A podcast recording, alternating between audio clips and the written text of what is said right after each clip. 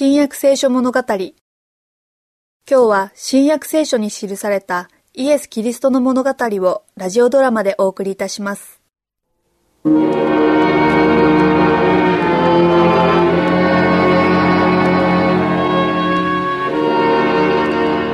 ああエルサレムエルサレム。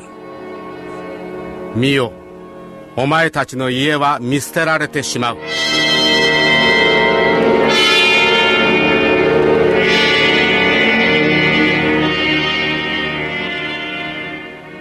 エスは別に深いわけがあって言ったのではありますまい。いや、カヤパ殿。お前さんには分かっているはずだ。イエスの言葉にはいつも特別な意味がある。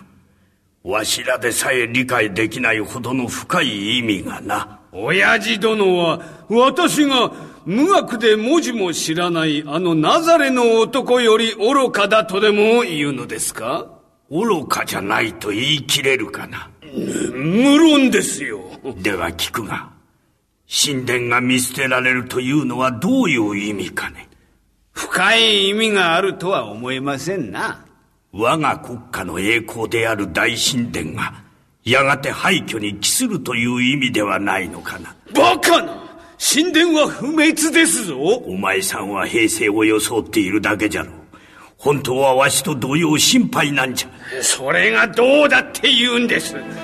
もうすぐあの男は死ぬんですからな。あ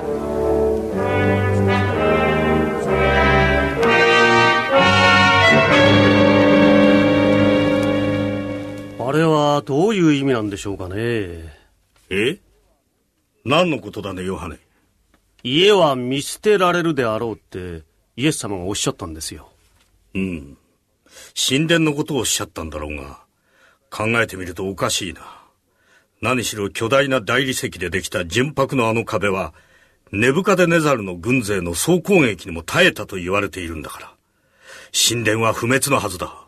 しかし、主はいつかこうおっしゃいましたよ。その石一つでも崩されずに、そこに他の石の上に残ることもなくなるであろう。とね。イエス様に伺ってみようではないか。どこにおられるのですか？オリブ山の上にお一人でおられる。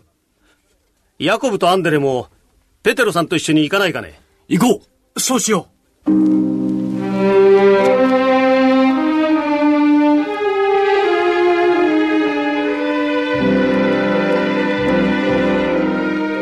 イエス様、お話ししてもよろしいでしょうか？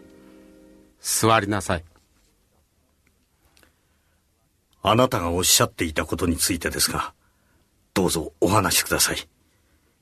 いつそんなことが起こるのでしょうかあなたがまたおいでになる時や、世の終わりにはどんな前兆がありますか私はあなた方だけでなくこの地上の歴史の最後に生きる人々のためにも答えようわかりました、はい、イイエス様。エス様。人に惑わされないように気をつけなさい。多くの者が私の名を名乗って現れ、自分がキリストだと言って多くの人を惑わすであろしかし、誰が騙されましょうあなたこそキリスト様です。う。また戦争と戦争の噂とを聞くであろう。注意していなさい。慌ててはいけない。それは起こらねばならないが、まだ終わりではない。戦争の噂は今でも聞こえます。皇帝が殺されたり、主権争いがあったり、民は民に、国は国に敵対して立ち上がるであろう。また、あちこちに飢饉が起こり、また地震があるであろう。しかし、すべてこれらは、生みの苦しみの始めである。恐ろしいことが待っているのですね。その時、人々はあなた方を苦しみに合わせ、また殺すであろ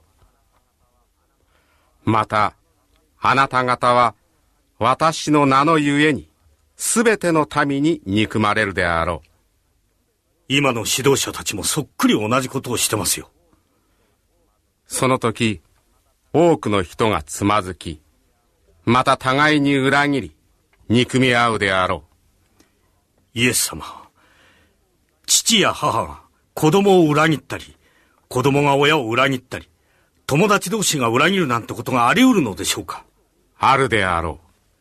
こうしたことはいつ起こるのでしょうかエルサレムが軍隊に包囲されるのを見たならば、その時は、その滅亡が近づいたと悟りなさい。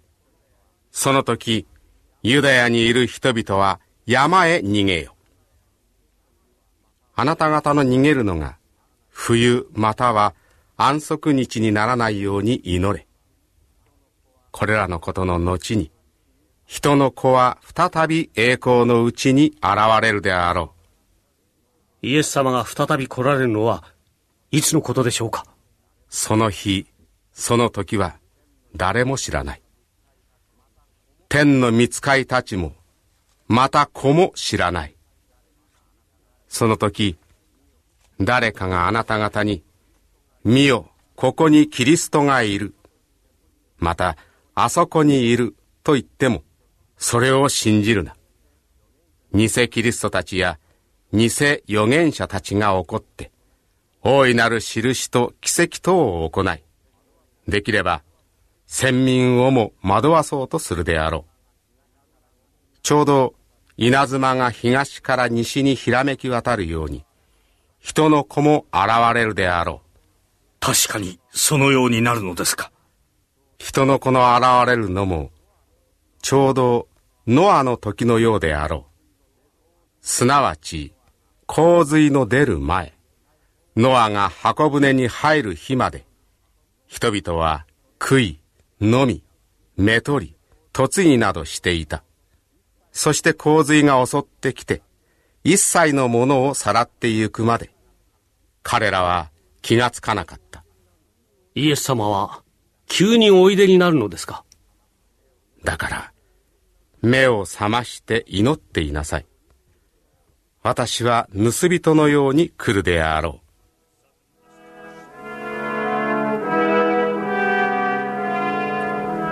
う。だから目を覚まして、あなた方が来るべきこれらすべてから逃れ、人の子の前に立つに値するように常に祈っていなさい。